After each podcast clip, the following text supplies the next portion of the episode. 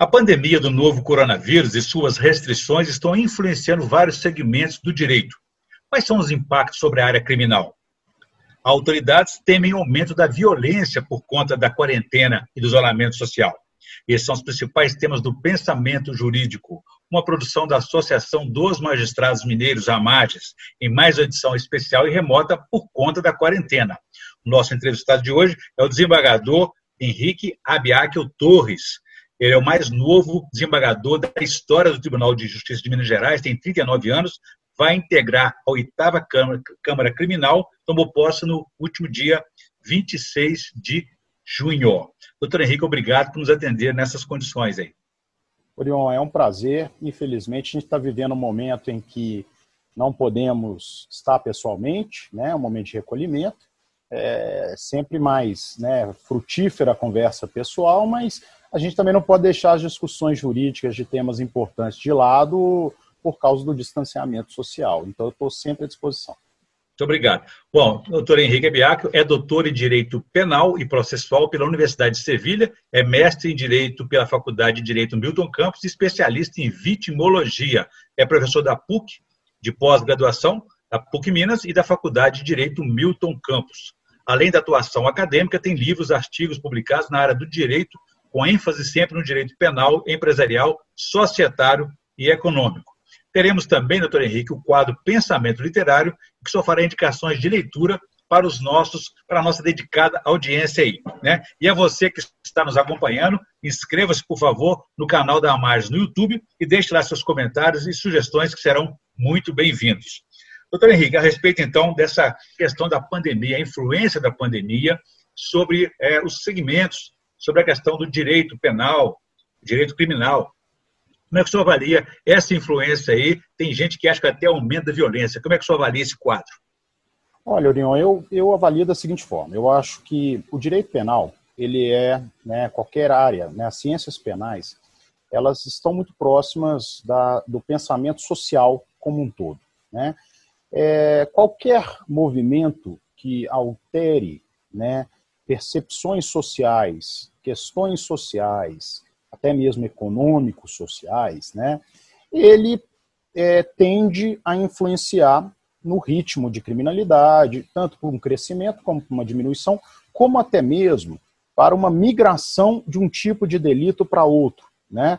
É, eu acho muito difícil a gente avaliar de plano de se vai crescer a criminalidade, se vai é, diminuir no meu entendimento, né, o crime é um fator que ele faz parte da natureza humana. Sempre vai ter aquele que entende que a regra é, quer, quer quebrar a regra ou até mesmo é um fato momentâneo da vida dele. Isso Entendi. do ponto de vista sociológico. Né? Então, entendo que não tem como a gente evitar que exista crimes. Eles vão mudar, vão diminuir uhum. em algum momento, devido a uma situação que a humanidade vive.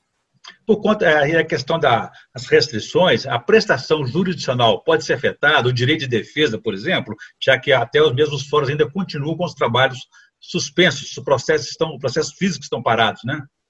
Olha, é, eu como membro da magistratura oriundo do quinto constitucional, né, e, e, até pelo meu entendimento acadêmico, eu acho que é, é inadmissível que o direito de defesa seja afetado. Né?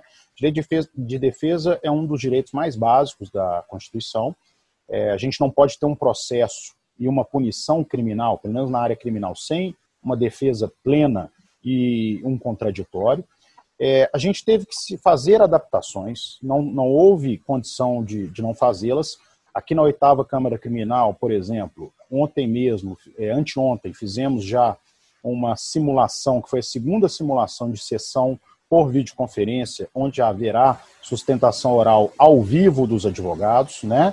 É, estamos preocupados em dar a prestação jurisdicional e eu tenho, tenho levantado essa bandeira junto com muitos colegas também de carreira, porque é essencial que a sociedade seja atendida pelo judiciário da mesma forma.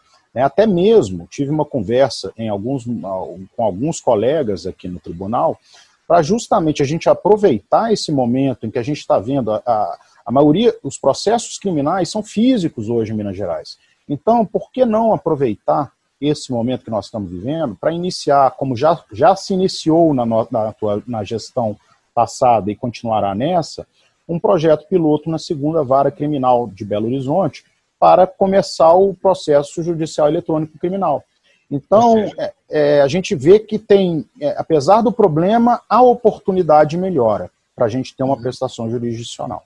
Né? E a tecnologia que tinha um papel, pelo menos previsto e planejado para para o futuro do judiciário foi antecipada e está mostrando-se muito importante nesse momento, até para garantir e manter a defesa dos direitos do cidadão e da sociedade, não é?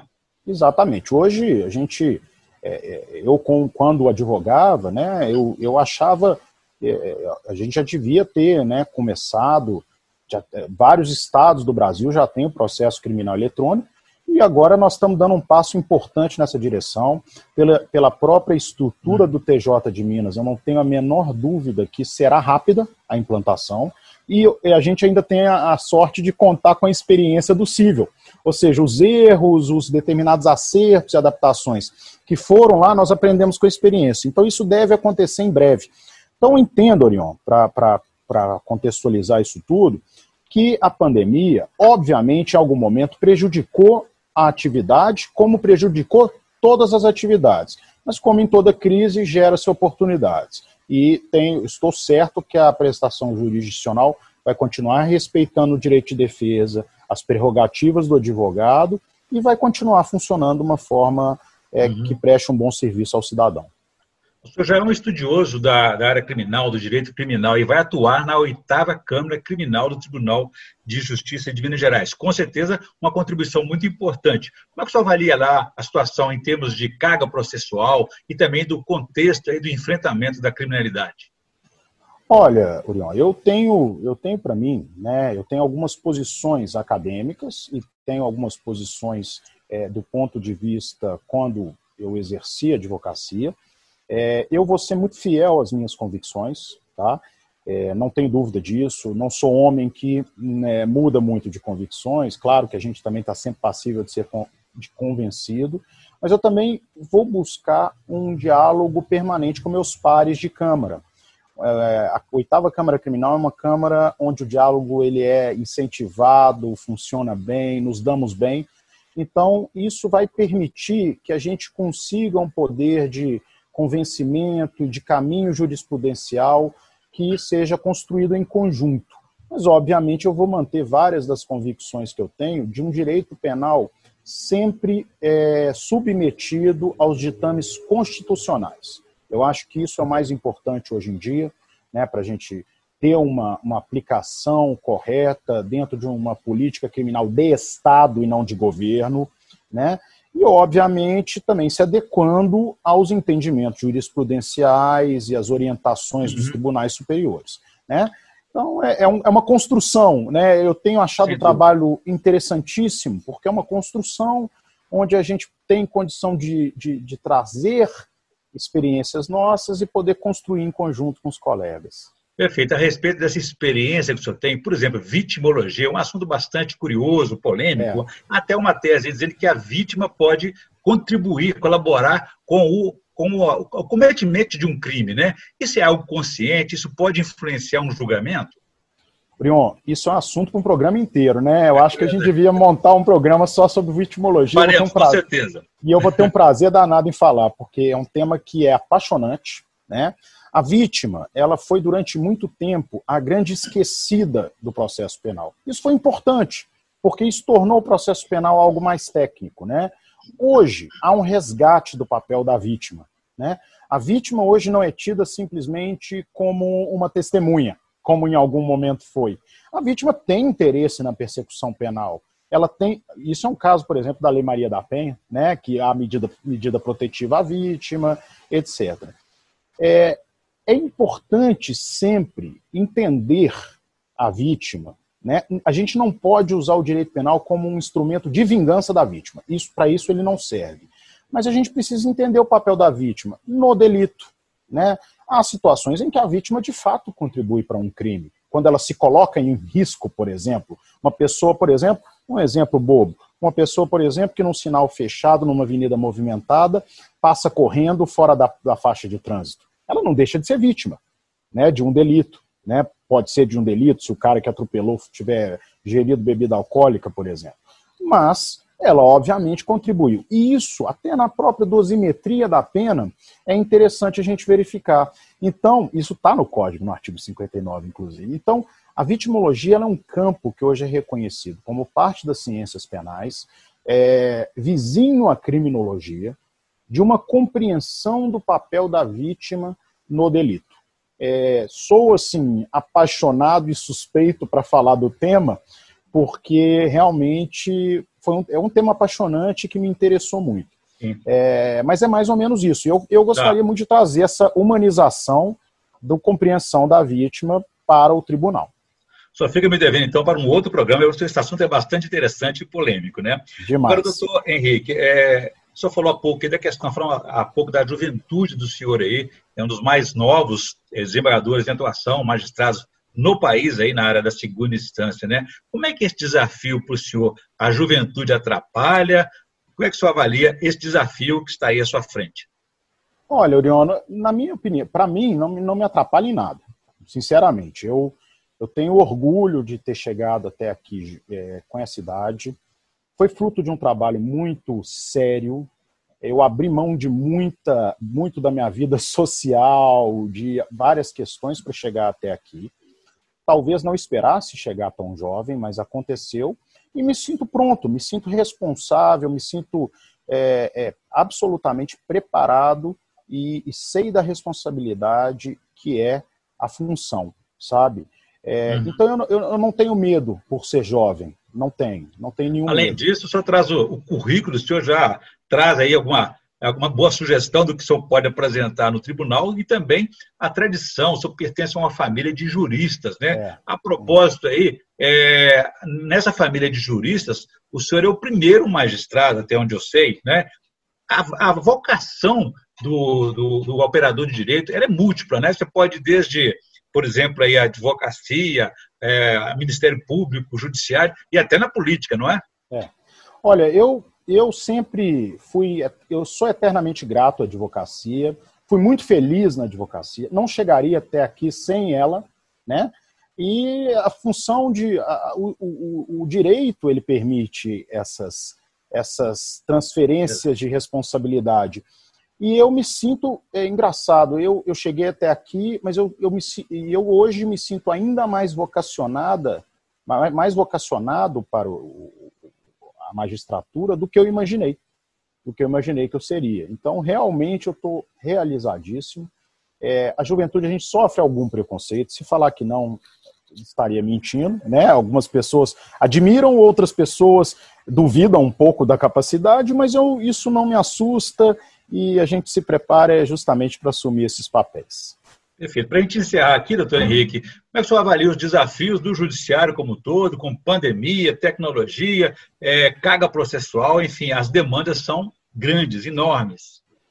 Olha, é, o judiciário sempre foi, como poder que é da, da, né, da tripartição de poderes que nós temos, uma, uma instituição que sempre teve uma responsabilidade muito grande a zelar pela população. E sempre vai ser cobrado para isso. Né? A estrutura é importante, o desafio é tremendo, né? mas a gente tem que se permanecer forte para poder fazer um atendimento à população, que obviamente no momento de desespero, de pandemia, momento atípico, nunca vivemos um momento igual, né? é óbvio que vai ser mais cobrado mais demandado e nós temos a obrigação de estar preparados para isso. Justamente porque o nosso objetivo é atender a população. E a gente precisa estar preparado para isso. Doutor Henrique, estamos na reta final do nosso programa. Que indicação só tem para o nosso pensamento literário? Olha, Orion, eu gostaria de indicar muitos outros livros, mas eu vou me ater a dois clássicos da literatura mundial, né? É, que tem um pouco a ver com a área criminal. O primeiro deles é o Processo do Kafka, né, que é um livro interessantíssimo, onde o personagem principal é processado, se vê acusado perante um tribunal de exceção, né, completamente fora do Estado de Direito, e isso é interessante até para a gente ter uma comparação com o que seria o paradigma do Estado de um tribunal. O segundo é um clássico também, que é o Crime e Castigo, do Dostoiévski, onde o personagem acaba praticando um homicídio, né? E ele vive atormentado por aquela questão. Então é uma questão. O primeiro se volta mais para o processo e o segundo para o direito penal. Acho que para quem é interessado na área pode ser interessante. Com certeza, boas indicações. Muito bem, eu conversei aqui com o desembargador Henrique Abiakel Torres, o mais novo desembargador da história do Tribunal de Justiça de Minas Gerais, e discutimos aí sobre os efeitos da pandemia na área criminal, se vai haver ou não aumento da violência e da criminalidade. Doutor Henrique, obrigado pela entrevista, foi um prazer recebê-lo aqui no Pensamento Jurídico. É sempre um prazer, Orion, e da próxima vez espero que já tenha passado tudo isso e seja pessoalmente, né? Com certeza, isso será um prazer. Bom, ficamos por aqui. Se você quiser participar, escrever seus comentários, sugestões, inscreva-se no nosso canal da Amages no YouTube. E se você quiser rever esse programa na íntegra, estará nas redes sociais da Amages. Um abraço e até a próxima.